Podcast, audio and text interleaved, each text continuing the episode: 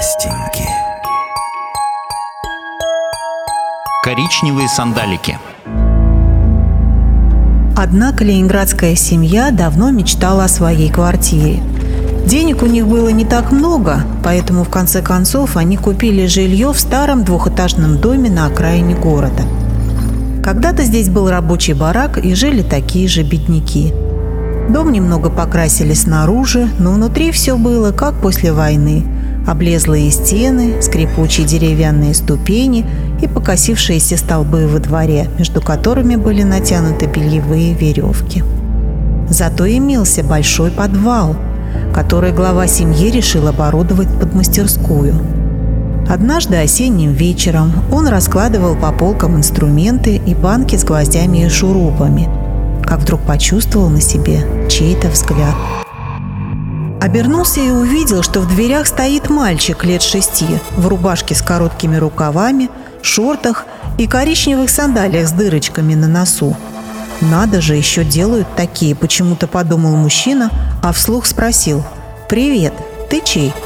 Мальчик молча смотрел на него такими темными глазами, что не было видно зрачков, а потом произнес «Пойдем копать». И поднял руку, показав мужчине синее жестяное ведерко с торчащей из него лопаткой. «Да ты что, поздно уже», — улыбнулся отец семейства.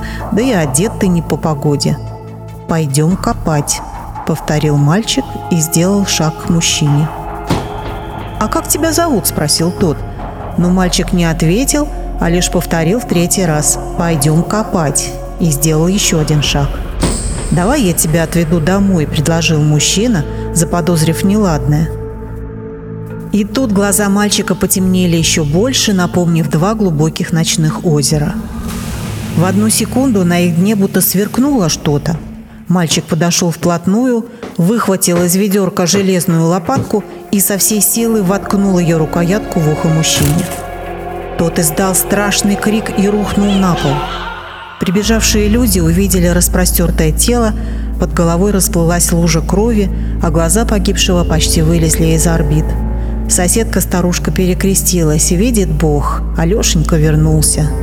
«Надо бы предупредить», — покивала вторая бабушка.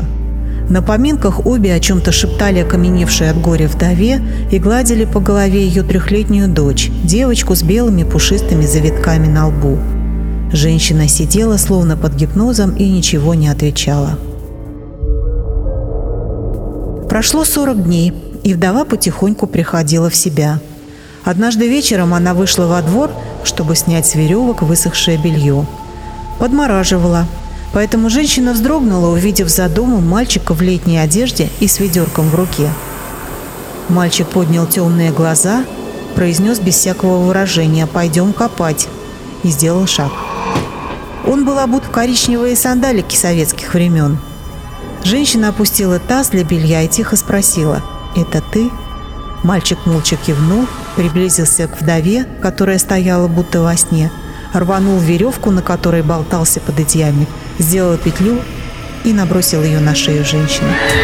Он с недетской силой потащил свою жертву к столбу, та хрипела и пыталась ослабить хватку, но веревка сдавила ее горло, а ноги в домашних тапочках скользили по обледеневшей земле.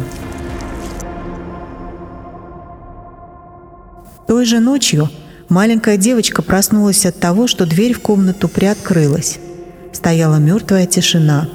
В полоске света на полу девочка увидела коричневые сандалики. Дверь распахнулась, и в комнату вошел мальчик с темными глазами без зрачков. «Пойдем копать», — сказал он, и девочка послушно спустила ноги с кровати. Утром соседи нашли тело вдовы, висевшее на бельевой площадке. Но самое страшное зрелище ждало их в песочнице. Из-под кучи мерзлого песка выбились наружу два пушистых белых завитка волос. Рядом валялось синее жестяное ведерко и торчала воткнутая в землю лопатка. В это же время на старом кладбище на проспекте Мира ветер тронул пластиковый цветок на могиле Алёши – Мальчику было всего шесть лет, когда пьяная мать задушила его в той самой квартире и попыталась закопать мертвого сына прямо во дворе. Через день после этого женщина бросилась под поезд. мать и сына не решились похоронить в одной могиле. А в гроб мальчика положили в новеньких коричневых сандаликах, купленных в детском мире у Дворца культуры моряков.